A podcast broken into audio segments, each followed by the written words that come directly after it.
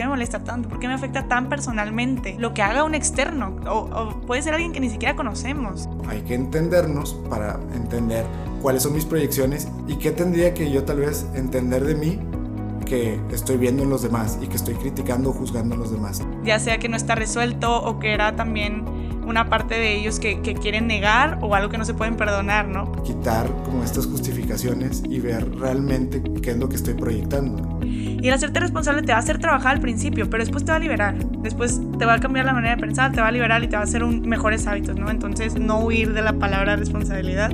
Trabaja en la vida de tu ojo, o sea, quita la vida de tu ojo para que puedas así mejor quitarle la moto del ojo del, del otro, ¿no?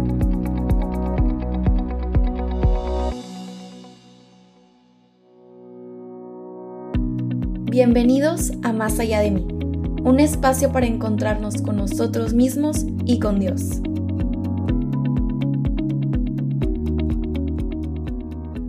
Hola, bienvenidos a otro capítulo de este que es su podcast Más allá de mí. Me encuentro muy contenta y nuevamente compartiendo micrófonos con Alexander. ¿Qué tal? ¿Cómo están todos? Estamos muy, muy contentos y de cómo, de cómo Dios ha, guiado esta segunda temporada, de lo que hemos platicado acerca de, de la función de que el ser humano se llegue a expresar. O sea, como en la temporada 1 era la importancia del silencio y ahora de, la importancia de expresarnos y también qué pasa una vez que me expreso, qué pasa con las palabras que salen de mí, el significado que les doy y cómo van construyendo toda mi realidad. Y es por eso que, siguiendo la misma línea, vamos a hablar de este capítulo de un tema muy, muy interesante. Pero primero que nada, quiero que Alexander les comparta una cita. Claro, que, que de hecho, por si se estaban preguntando por qué el nombre del capítulo, bueno, tiene todo que ver con esta cita que vamos a leer. Y, y vamos a buscar profundizar a lo largo del capítulo, ¿no? Pero pues solo les pedimos que tengan un poquito de apertura porque seguramente les van a venir muchas ideas y todas van a estar correctas, todas van a estar encaminadas a lo que vamos a platicar, pero la idea es que podamos pues arraigar una idea, ¿no? Y, que eso sea algo que nos pueda ayudar a trabajarlo en, como decía Vero, lo que hemos estado trabajando toda esta segunda temporada, ¿no? Cómo, cómo nos expresamos y cómo pues, nos relacionamos con los demás, ¿no? Y bueno, la, la cita es de, del Evangelio según San Mateo, capítulo 7, y son los versículos del 3 al 5. Y dice, ¿Y por qué miras la mota que está en el ojo de tu hermano y no te das cuenta de la viga que está en tu propio ojo? ¿Cómo puedes decir a tu hermano, déjame sacarte la mota del ojo, cuando la viga está en tu ojo? Hipócrita, saca primero la viga de tu ojo y entonces verás con claridad para sacar la mota, la mota del ojo de tu hermano. Sí, esa, esa cita, no sé si alguien ya tenga una idea de por dónde va este capítulo con esa cita que acabamos de leer. Y si dice, no, es de la hipocresía, no, no es de eso. eh, pues, o sea, tal vez sí, tal vez no, pero, pero no, o sea, no, no, no tan a la vista. O sea, yo creo que como todo lo que platicamos en este podcast, no es tan sencillo como decir, bueno, de la hipocresía, porque creo que es un, un juicio categórico y, y, realmente no, no habla del trasfondo, ¿no? Que es de lo que tal vez sí vamos a hablar. Exacto, o sea, realmente, como dice Alexander, en este podcast, todos los términos los términos que metemos es más para conocernos y no tanto como para juzgarnos o regañarnos tanto a nosotros como a los demás, simplemente para poder ponerle un nombre a lo que, lo que sucede y poder trabajar a partir de ahí, ¿no? Entonces el tema del día de hoy, ya después de, de bastante suspenso, vamos a hablar de las proyecciones. Y, y creo que es uno de los términos que usualmente utilizamos, pero así como la palabra eh, estás deprimido y demás, no siempre son en el mejor contexto, la mejor forma, ¿no? Y, y, si aquí queremos poner un énfasis en eso, pues es importante. La proyección, por ejemplo, para los psicoanalistas, ¿no? No sé si muchos sepan, pero Anna Freud era hija de, pues, del padre del psicoanálisis, Freud, el Freud original, Sigmund Freud, este, y ella hablaba acerca de los mecanismos de defensa. Estos mecanismos existen, y a, a, a, la vez que, que, tenemos que trabajar en ellos, son hasta cierto punto útiles para el ser humano porque ocurren cuando hay un conflicto psíquico, o sea, cuando se pelea el super yo, que es la moral introyectada de los padres y demás, con, el, con las pulsiones del ello, ¿no? que es el ser, lo más instintivo de nosotros. Cuando se crea un conflicto entre estos dos, como que hay una necesidad de, represión, por ejemplo, de reprimirlo y se cae en el inconsciente, ¿no? Y están todos estos mecanismos de defensa que nos ayudan a mantenernos hasta cierto punto saludables mentalmente. Entonces no es que sean negativos, simplemente hay que trabajar, hay que trabajar en eso. Y uno es la proyección. Ella habla de cómo este mecanismo eh, del yo se le conoce como el proceso por el que la persona coloca fuera de sí en otra persona o cosa sentimientos, deseos o características propias. Y de este modo evita cambiar ese elemento de, su conducta o personalidad, pero aquí parece como muy, muy regaño, ¿no? Como que, ay, está evitándolo, ¿no? Pues obviamente es algo inconsciente, ¿no? Pues si, si todos nos diéramos cuenta de que lo estamos haciendo, no pasaría. Entonces, es una manera también de mantenernos estables, nada más que puede llegar un punto donde estas proyecciones pueden no ayudarnos a enfrentar algo de nosotros que sí nos puede ayudar a crecer en pro de ese propósito que ya más o menos podemos tener identificado. Entonces por eso es importante detectarlas. Claro, que de hecho para los demás esto, y, por eso creo que hizo el comentario ver al principio, para los demás podría parecer hipocresía, porque claro, a ver, alguien que te conoce, sobre todo alguien que te conoce muy bien y entiende qué está pasando por dentro de tu cabeza, o al menos como que una idea de qué está pasando por dentro de tu cabeza, te ha visto actuar de manera natural, etc. Y luego te ve actuando de otra manera, o te ve, eh, no sé, tú también haciendo un juicio de otra persona, de algo que tú estás haciendo, etcétera, etcétera.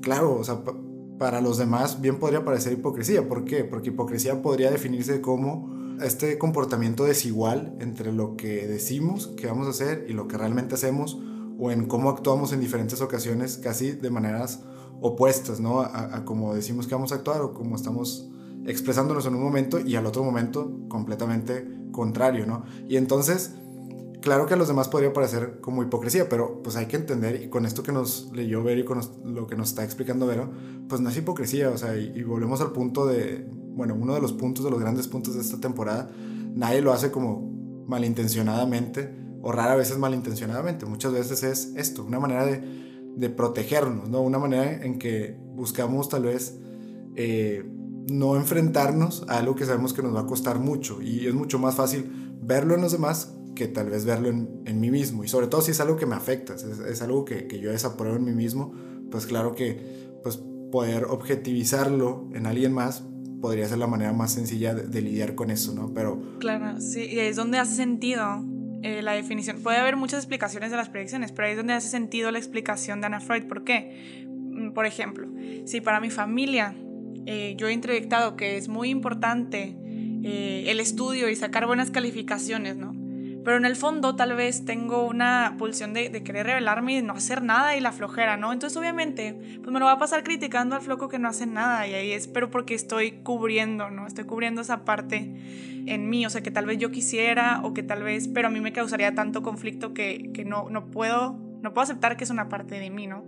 Y el siguiente capítulo hablamos, no, creo que dentro de dos, cuando viene un invitado, hablamos mucho de cómo se relaciona a veces con, no, por ejemplo, no poder perdonar algo en, en otra persona porque es algo que no puedo eh, perdonar en mí mismo. Claro, que, que, de hecho es algo, algo que pasa bastante frecuente y, a Vero siempre le hago comentarios respecto a su puntualidad porque evidentemente yo tengo problemas con la puntualidad también. Entonces, hasta cosas bien mínimas como eso, la verdad es que son, son temas del diario, de lo cotidiano pero digamos que eso no nos deja o, no, no, nos impide ser funcionales. Cuando nos impide ser funcionales es cuando, de nuevo, tal vez tendríamos que entenderlo un poquito mejor y ahora sí tal vez trabajarlo con, con un poquito más de esfuerzo, ¿no? Y bueno, otra definición o más bien como otro enfoque es desde la psicología analítica de la cual habla Carl Gustav Jung, donde habla sobre cómo la proyección consiste en una atribución de arquetipos alojados en la propia psique a personas u objetos afuera del yo. En esta escuela se describe, por ejemplo, la proyección del arquetipo de la madre, en la madre personal o en otras mujeres, en el contexto del complejo materno que puede transformarse en el origen de una variedad de trastornos físicos. Es decir, yo proyectar la imagen de madre a alguien que no es mi madre, ¿no? Y, y, tal vez, no sé, todos ahorita están pensando en, la vez que le dijeron a alguna maestra en la escuela de mamá o, papá, algún maestro, ¿no? Y, tal vez no así de sencillo, porque tal vez eso es como que más bien un, una intermitencia en nuestra sinapsis ahí en, en, nuestro habla. Pero sí en, en figuras paternas y en figuras maternas, ¿no? Y eso también es proyección, ¿no? Entonces también vemos cómo ciertas cosas que tenemos arraigadas las proyectamos y hacemos esa acción de, de no, no verlas tal vez o no analizarlas o hacerlas conscientes de nuestro interior y si no, nada más las expresamos hacia alguien más.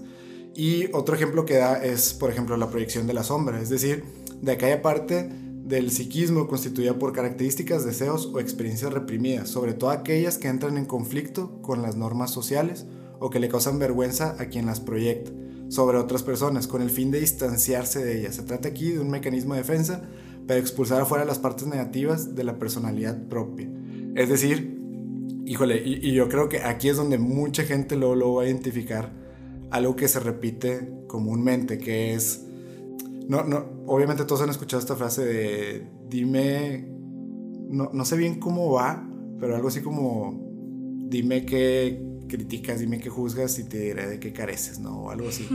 que mucho tiene que ver con, con estas personas que a veces los vemos muy críticas respecto a, a, un aspecto en particular de ciertas personas, o hasta un grupo, o hacia, o hacia una idea, hacia una ideología, una cultura, incluso no sé, me atrevería a decir que es algo que pasa muchas veces con el tema de la religión. La gente que de repente encuentra en la religión como algo prohibido, ¿no? Así algo como impensable, irracional y, critican mucho a las religiones en general, tal vez por una proyección, ¿no? Por una proyección de una falta de sentido, o una falta de, de orden en, en, el sentido y, y, a qué quieren orientar su vida, ¿no?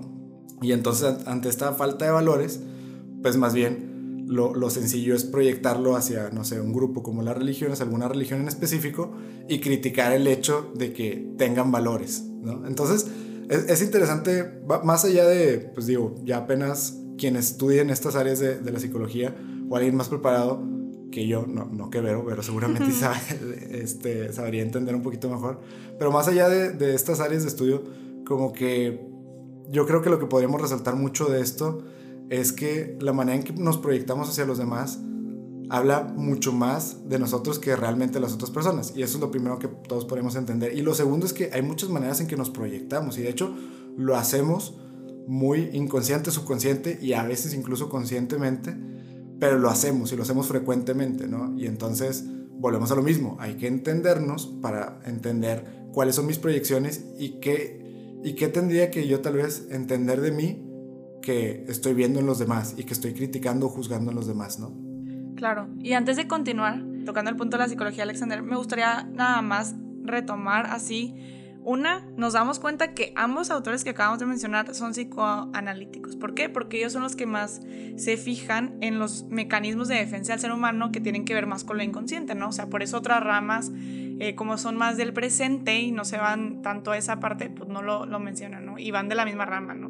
Se fueron desarrollando Carl Jung un poquito más de una forma más diferente y también vale la pena mencionar qué es un arquetipo, ¿no? Porque luego nos fuimos luego, como el arquetipo de la madre y demás.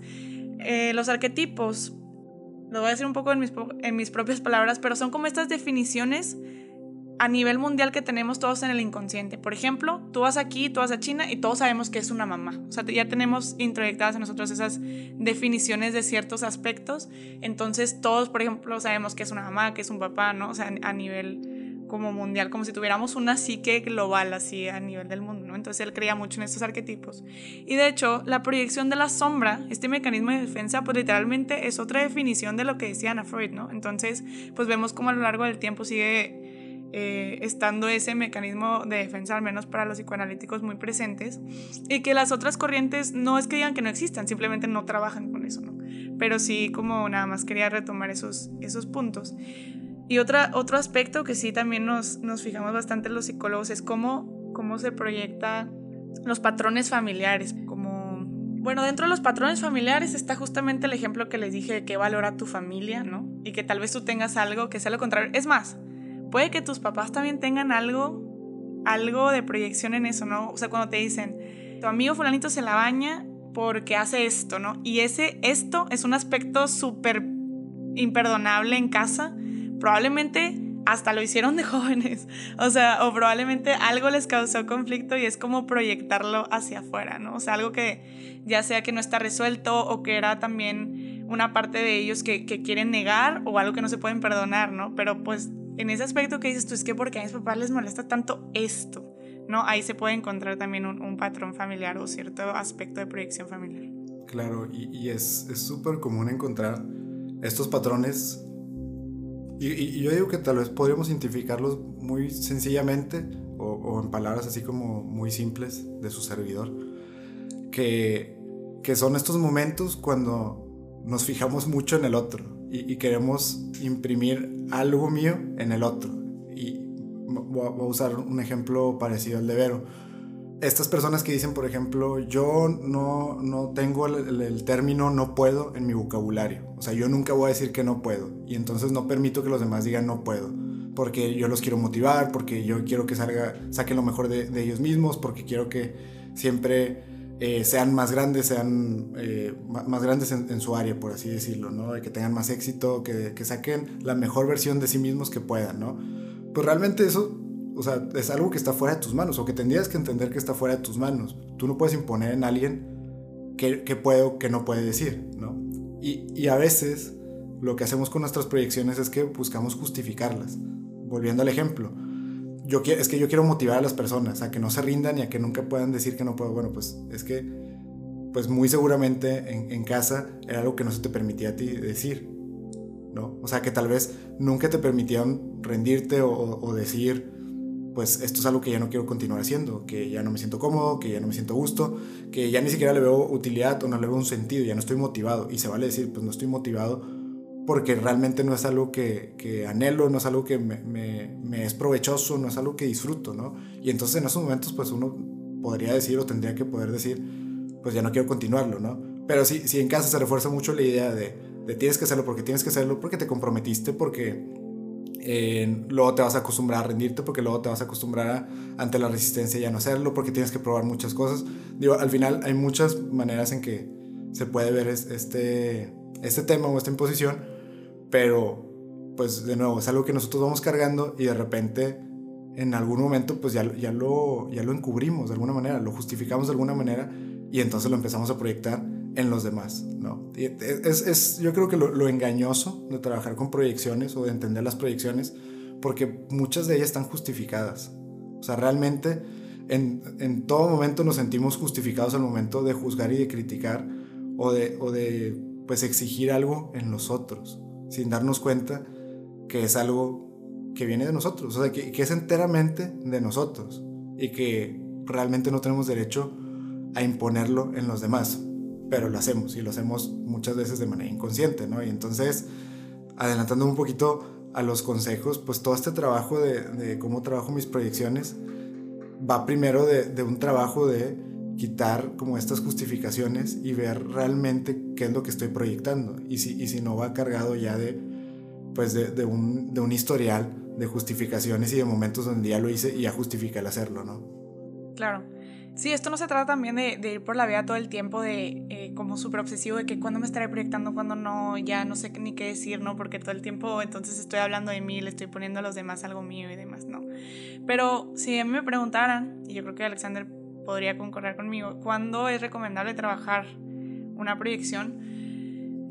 Pues hay, hay ciertas tristezas o enojos que están tan normalizados eh, en la sociedad que nadie te va a preguntar nada si te duele bastante algo, ¿no? O sea, porque, porque ya está muy normalizado, pero de repente hay un tema que parece salirse de contexto, que parece salirse de la norma. No es que los demás no sean proyecciones, pero este de repente empieza a brincar, ¿no? O sea, por ejemplo, si yo veo que siempre tengo un conflicto con, con, mis amigas porque a mí me molesta mucho que se junten con fulanita porque hace esto y ya se crea un conflicto, pues ahí tengo que yo trabajar. ¿Por qué me molesta tanto? ¿Por qué me afecta tan personalmente lo que haga un externo? O, puede ser alguien que ni siquiera conocemos.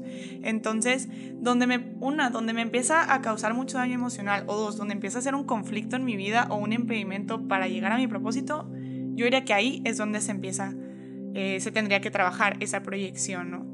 Lo primero es hacerlo consciente. O sea, nadie puede trabajar lo que no, lo que no hace consciente a menos que esté en un psicólogo y, trabaje de otra forma.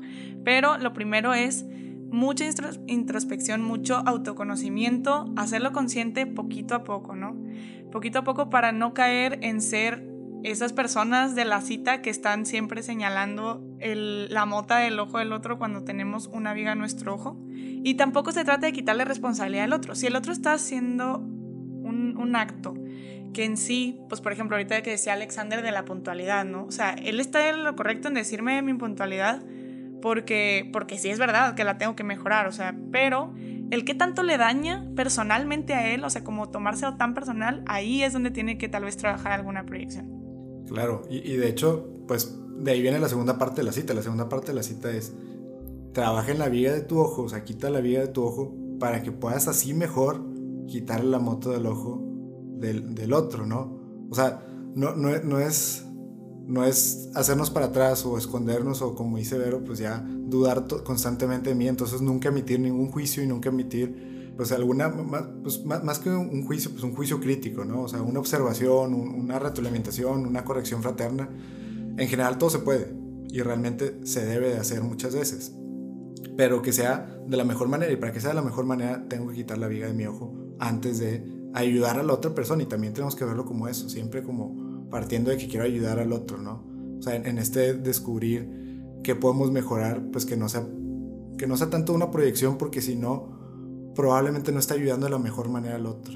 Pero sí lo tengo que ayudar, o como que, o sea, no, no, no me tengo que deslindar o no tengo que sentir que ya no lo voy a ayudar, al contrario, lo quiero ayudar mejor. Y bueno, y ahorita que ya estamos hablando de los consejos, el primero ya nos lo dijo Vero, mucha introspección, eh, hacer consciente este tipo de cosas. Lo segundo, pues para ayudarnos en eso, complementa lo primero, es entender de que no nos queremos hacer responsables de nosotros mismos, ¿no? O sea, ¿qué, qué actitudes de nosotros tal vez nos cuesta mucho lidiar con ellas, nos cuesta mucho afrontarlas, aceptarlas o incluso trabajarlas, que ya las tenemos conscientes, pero decidimos ignorarlas o enmascararlas, justificarlas incluso, porque no queremos trabajarlas, o sea, porque no quiero estar viéndolo de frente, ¿no? As we speak, o sea, mientras estamos grabando este capítulo, pues estamos en tiempo de cuaresma, ¿no? Y mucho del tiempo de cuaresma es eso, ver, ver a nuestro interior, ver nuestro espíritu, qué de nuestro espíritu queremos fortalecer y que tenemos que trabajar, realmente tenemos que trabajar.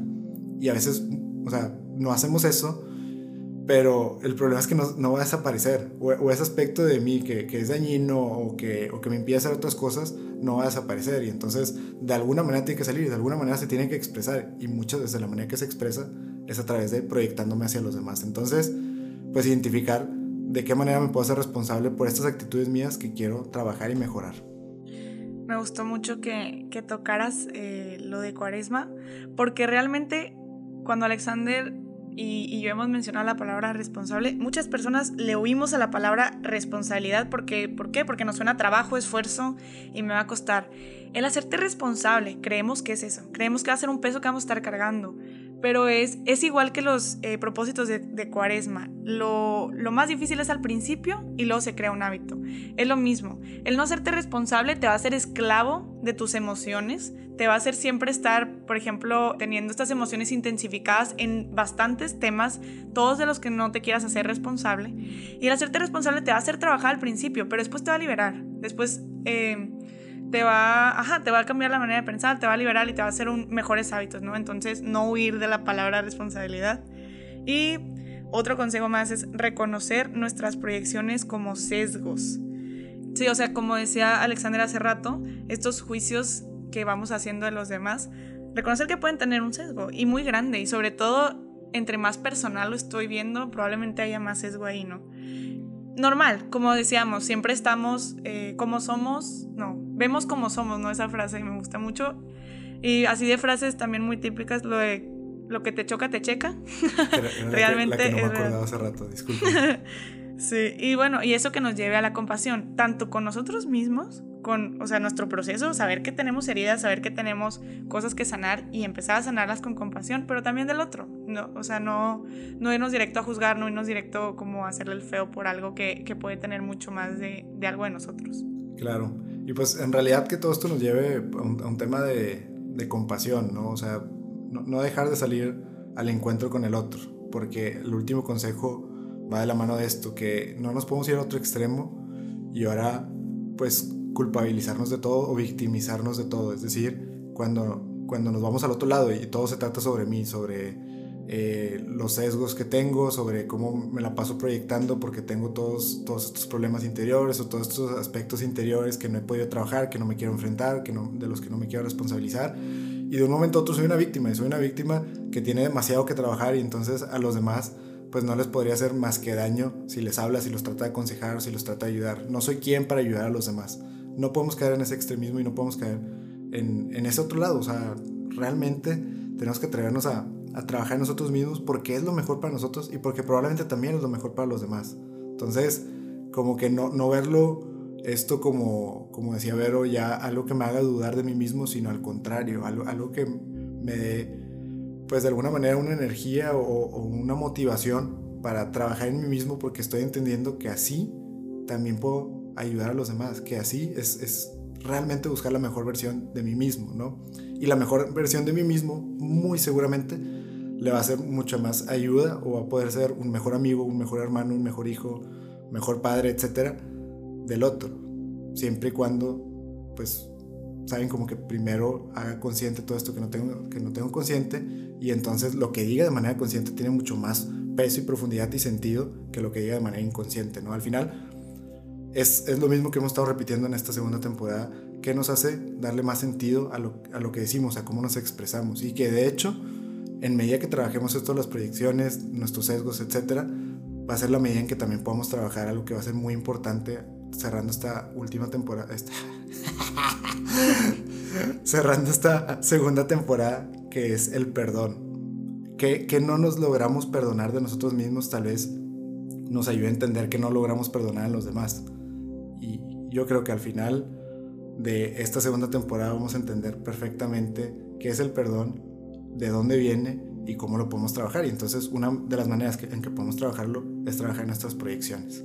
Me encanta cómo, cómo se va conectando todo porque donde logremos identificar que algo que no podamos perdonarle al otro, no me lo puedo perdonar a mí, entonces ahí me puedo empezar a cuestionar, ¿dónde aprendí que esto es imperdonable? Tal vez es alguna introyección que tengo desde, desde pequeño, tal vez es algo que, que una idea errónea que me hice, porque realmente, eh, pues sabemos, por ejemplo, que, que, para Dios todo es perdonable, ¿no? Excepto no creer en su misericordia, ¿no?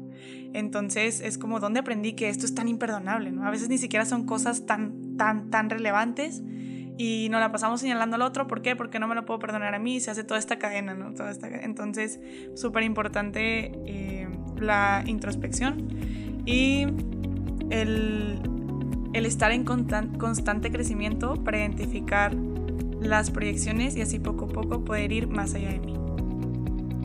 Si te gustó este episodio, no dudes en buscarnos en nuestras redes sociales. Estamos en Instagram y en Twitter como arroba más allá podcast.